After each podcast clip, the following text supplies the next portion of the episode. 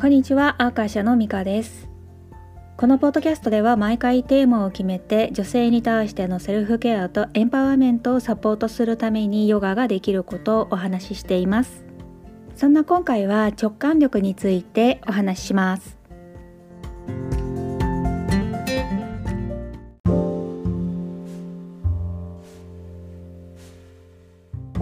直感って言っても山感みたいなものじゃないっていうことなんですね。いやほんとそれだと思うんです。頭で考えないで決断するのを訓練しているっていう人がいてなんかそれ違うなって感じたことがあります。直感っていうのは本来熟考を重ねて考えがスタックしちゃった時気分転換した後にひらめくことが多いそうなんですね。ポイントはよく考えに考えていることとその後マインドがリラックスしているっていうことだそうです。まあ、似た例で成功している人がポジティブだっていうのもただヘラヘラしているんじゃなくってあらゆるリスクや起こりうるトラブルを予測して対応しているからこそのポジティブでいられるっていう事実があるってことですね。私たちのマインドは人生をサバイブするための道具だからそれを使わないようにするっていわゆるサドゥ的な、まあ、世捨て人みたいな生き方ってことになるような気がしています。それと常識とか先入観に凝り固まっていても難しいそうですね。ついつい自分の中での当たり前ベースになっちゃうことがありますよね。そういうのってやっぱりマインドの汚れっていう風に捉えるのがヨガ学派なんですね。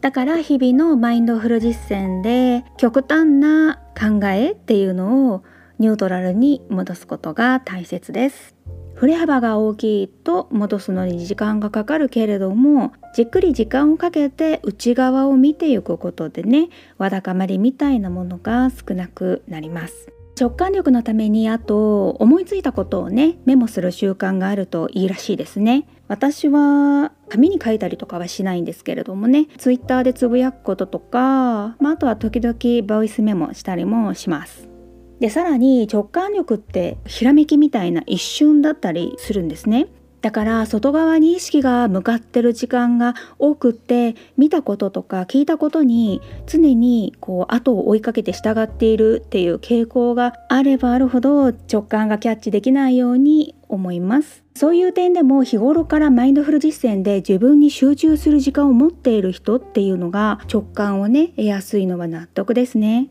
皆さんはどうお考えになりますか？そんなわけで今日はここまで。またお会いしましょう。